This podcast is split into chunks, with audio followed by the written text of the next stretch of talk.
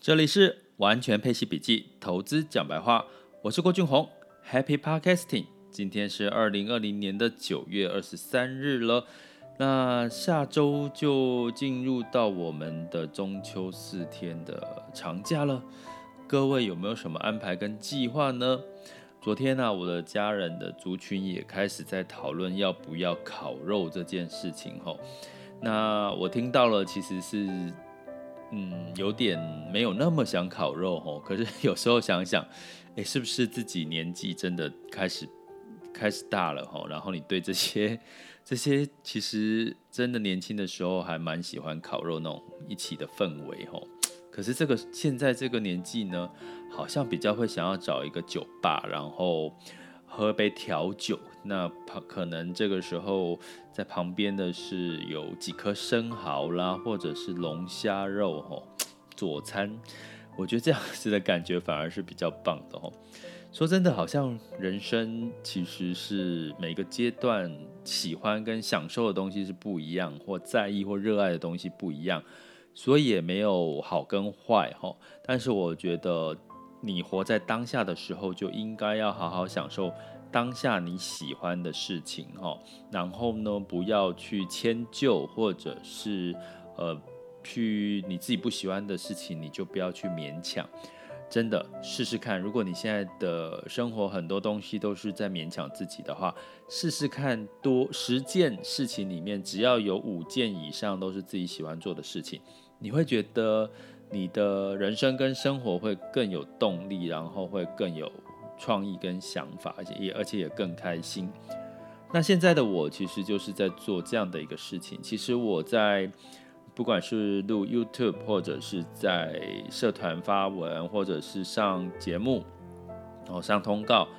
其实。真正这里面我最喜欢的就是我现在做的这件事情，就是录 Podcast，因为其实它是可以让我完全的把我自己的一个想法给它抒发出来，所以未来可能在完全配息笔记里面呢，也会跟各位聊聊比较一些心灵层面的事情哈，因为其实有时候。在投资呢，其实百分之二十是靠技巧，就是你们现在在学的这些市场啦、技术啦。可是百分之八十真正的关键在哪里？其实就是在我们的投资心态哦，有没有一个正确以及这个呃符合你自己性格的一些投资心态？怎么了解自己？其实这在投资领域也是蛮重要的一件事哦。好，那。今天呢，来讲一个主题哈，就是特斯拉的这个电池日哈，它要发布的这个相关电池的一些事情哈。那其实特斯拉我在几年前就一直在关注它哈。提醒各位一件事情哈，其实，在投资里面，我有一个很深刻的一个经验，就是如果一旦你想到，当你在投资就觉得，哎，这这家公司好像可以投资，哎，这好像是一个机会哈。那我告诉各位，基本上八九不离十，你要相信你人类的直觉，哦，就是试着去做这件事情，哦，这是我向来一个很觉得很重要的一个，你投资获胜，或者是你想要投资翻倍的一个很重要的一个一个一个执行力，哈。那在特斯拉，其实我关注一段时间，其实我我把它分阶段，其实初期的时候，它当然到现在在亏损的一个状况，可是，在初期的时候，它遇到的是。他在定位自己是这个电动车里面的苹果，好，苹果这个概念。那当然，这个利益让它发展了很多在车上应用，比如说无人驾驶。可是它的车的量产跟这个价格还是比较居高不下，哈。那个时候可能你一台车要三百万的这个台币，哈。那后来呢，到了大概在眼镜过了几年之后呢，他开始量产一个一百多万台币的一个车的时候。再加上他开始诉求定位他自己是一个电池商哦，吼，就是他是一个软软体设计跟一个电池的电池厂商哦，他不是车车商。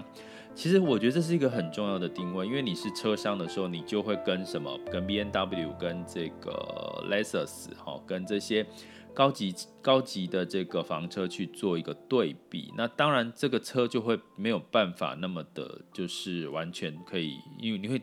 你会顾及到你你去跟精品哈奢侈品去对比，你当然会去比较它的做工啦，比较它的这些相关的性能。可是特斯拉的关键就是它的这个无人驾驶跟软体设计，跟它的这个科技的结合，还有这个就是它的电动车的这个概念嘛，哈。那再加上在那段时间又开始有美国的这个。官方哈入驻入股了哈哦，包含他开始去进入到 NASA 去研究一些太空的一些计划哈，其实这些都让我觉得它就像是一个慢慢变成是一个官股的一个概念，它又是一个创新的科技股，可是它背后却是有一个官方的支持。其实这样的公司，你怎能不怎能去舍弃它呢？把它忽略它？所以果不其然，在后段的时候，大家都知道，在创业的过程当中，我用创业的概念来讲，创业过程当中有一段时间是非常辛苦的。所以在去年的时候，其实特斯拉呢一度被打到这个所谓的垃圾债，好，他发行的公司债，因为特斯拉需要钱嘛，他没有赚钱，他所以他发行了大量的公司债。那个时候，他被有一有一个新闻就报道，他被打入了这个垃圾等级的债，因为他整个亏损，然后他的交车交不太出来，就没有想到在疫情发生之后，他特斯拉就整个就大涨了。那大涨的原因就是整个就是呃，当然他的策略，我觉得他策略其实用得很对，是他集中火力把这个车车厂呢设在这个。呃，上海哈，就是大陆这边哈，那美国也有车厂，然后欧洲，然后接下来他也打算在澳洲去去设厂哈。那所以呢，这个车厂的设设厂的因素，让他的这个车辆的一个生产供给就开始慢慢的不是太大的问题。那在这边也跟各位讲，其实他很聪明的是，他在中国设厂。中国有一家全呃，算是在全球也是数一数二的这个电池的供应商，叫做宁德时代，哈，所以他就充分的可以用宁德时代，哈，去帮他去呃制造更多的电池技术。而且宁德时代跟这个特斯拉其实也很密切，他甚至会愿意为了他的新电池去做一些研发的事情，哈。那所以呢，在这个。电池，它每一个工厂都叫超级工厂哈。其实它的电池日呢，在二十三日哈，周三的时候，它在上午的时候，当然是台北时间了哈，在这个美国哈，佛蒙佛里蒙特呢，去超级工厂去举办了这个股东大会电池日，但是他其实在前一天就说他。电池可能要到三年后，二零二三年才会真正的新电池才会出现。那新电池到底有什么样的特色？第一个就是它的这个新电池呢，大概生产成本会直接减半呢。哇，这个除以一半百分之五十，大家知道电动车最大的成本就是它的这个电池。第二个，它的续航力会提高，里程数会提高到百分之十六。那当然呢、其实你可以对比一下，像台积电的概念哦。如果台积电现在是这个半导体的龙头，那这个特斯拉是电动车龙头。如果它一路这个往前飙，它的电动电池的速度哦，因为它跟这个电池的供应商其实合作很密切，它可以成本减半，再加上它的电池容量可以扩增的话，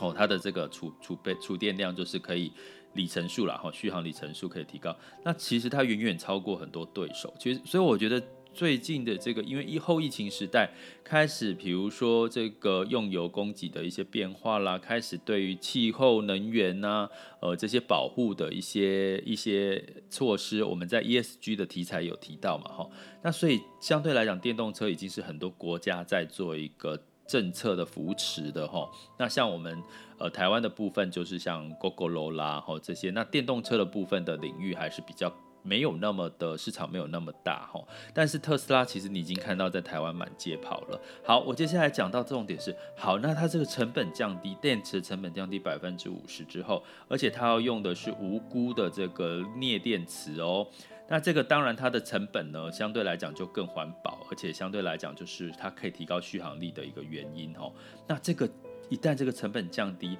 它在三年之后，你可以想象它一台车可能只会卖到两千两万五千块美金诶，所以相当于台币差不多七十五万左右诶。所以它最终的目的，现在的它一年的供给车大概五十万辆，那。等到那个二十两万五，再加上它在我刚刚提到美国、中国、欧洲跟这个澳洲都即欧澳洲才没开始啊，澳洲即将也是要设立它的工厂吼。告诉各位，他的目标三年之后，当然了，他的目标是最终每年生产两千万辆，现在是五十万辆，所以你说现在的股价大概是四百多块钱嘛，哈，那当然，他昨天因为这个原因呢，四百二十四块，哈。在这个九月的二十二日的时候，那它跌了五趴，哈，跌了五点六趴。那因为它宣布这个电池要到三年之后才能够发生，但是这四百二十四块有没有在上涨的空间呢？我自己刚分析的这些结果，如果它从现在量产五十万辆，哈，它未来从变成是一百万，哈，然后一直到。两百万到三百万这样子的一个速度倍数的一个增加的话，其实其实你会发现，这是非常的非常的一个一个一个可可观的一个数字哈。那当然呢，在这个电动车特斯拉还有未来有一个对它有加分是五 G 概念会让自动驾驶这件事情哈，这是它。特斯拉电动车主打的电的这个自动驾驶哈，也可能它慢慢的成熟之后，再结合五 G 哈。那五 G 其实跟物联网有关系，其实跟无人驾驶也是一个很重要的关键技术。我们之后有机会再讲。所以从这个消息，我要跟各位讲，其实我们怎么去看一些市场。科技这个领域，或者是相关领域，像我之前提过人造肉，现在特别聊提一下我怎么去理解这个特斯拉这件事情，还有好多好多这样子的一个企业的机会，其实都在发生哈。所以我建议大家可以用这个很生活化的角度去理解这些我们平常可能都会接触到、会用得到的这些潜力无穷的产业，然后在它还没有被关注的时候去投资，其实你会发现你的获利翻倍的机会就很大哦。接下来进入到我们二零二零年九月二十三日全球市场盘势轻松聊。好的，那在九月二十二日的这个晚上呢，美股呢受到亚马逊因为消费，因为它即将进入到它的一个促销的一个购物季的一个一个主力的时间，所以让亚马逊整个跳涨，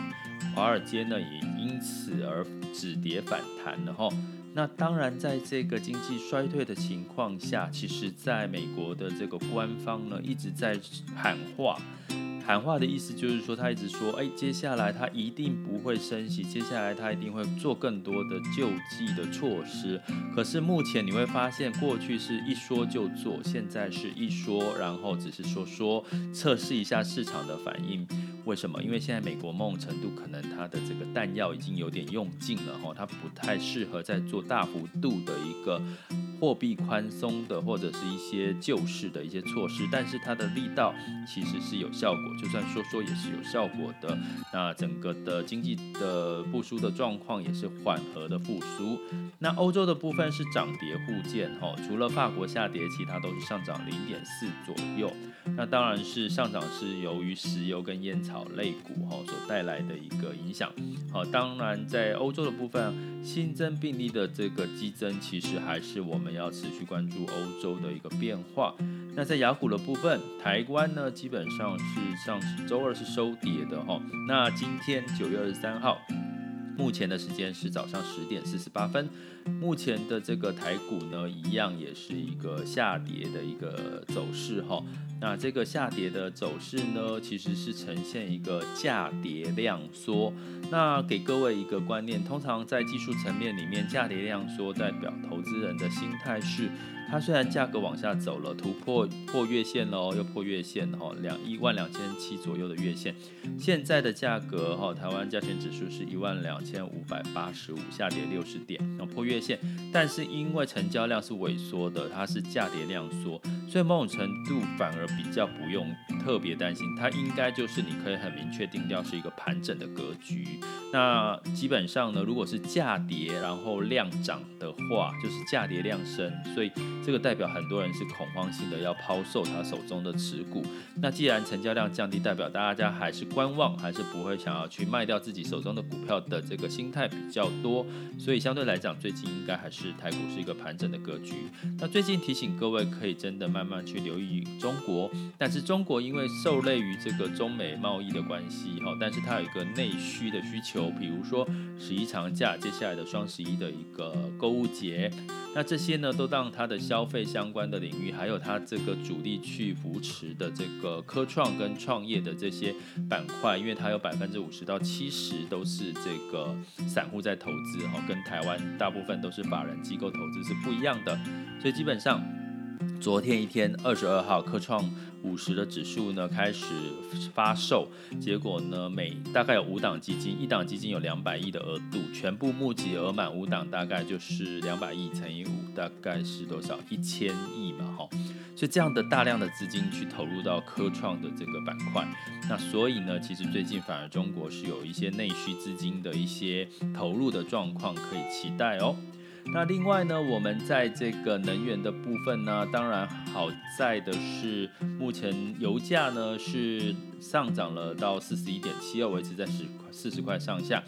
那这个美金呢，也因为最近的情势不明朗，所以现在美金是跌到一九零七吼，哦，将还是在一千九左右。那原因是什么？因为美元最近呢，因为美国的联储联准会呢，他担心会不会有可能有加息的这种说法哈。那所以美元稍微的美元指数升到九十四点零七喽，因为之前我们都说九十三哈。在这边也提醒各位，为什么我们要每天听一下这样简短的一个一个呃一个市场分析？是因为你今天听了就知道，明天再听你就知道这个些微的变化是什么。你有时候就可以潜移默化的去知道。接下来市场是往哪边走？我们的这个这个 podcast 也是希望带给各位这样的一个作用。那美元兑换台币，台币还是强势。那台币兑换这人美元兑换人民币呢，来到六点七七了，相对人民币也是相对的强势哈。那以这样子的一个市场，代表是资金可能会往这个台币或者是人民币流动的几率也会比较高。这里是完全配息笔记，投资讲白话，我是郭俊宏。关注并订阅我，陪你一起理财。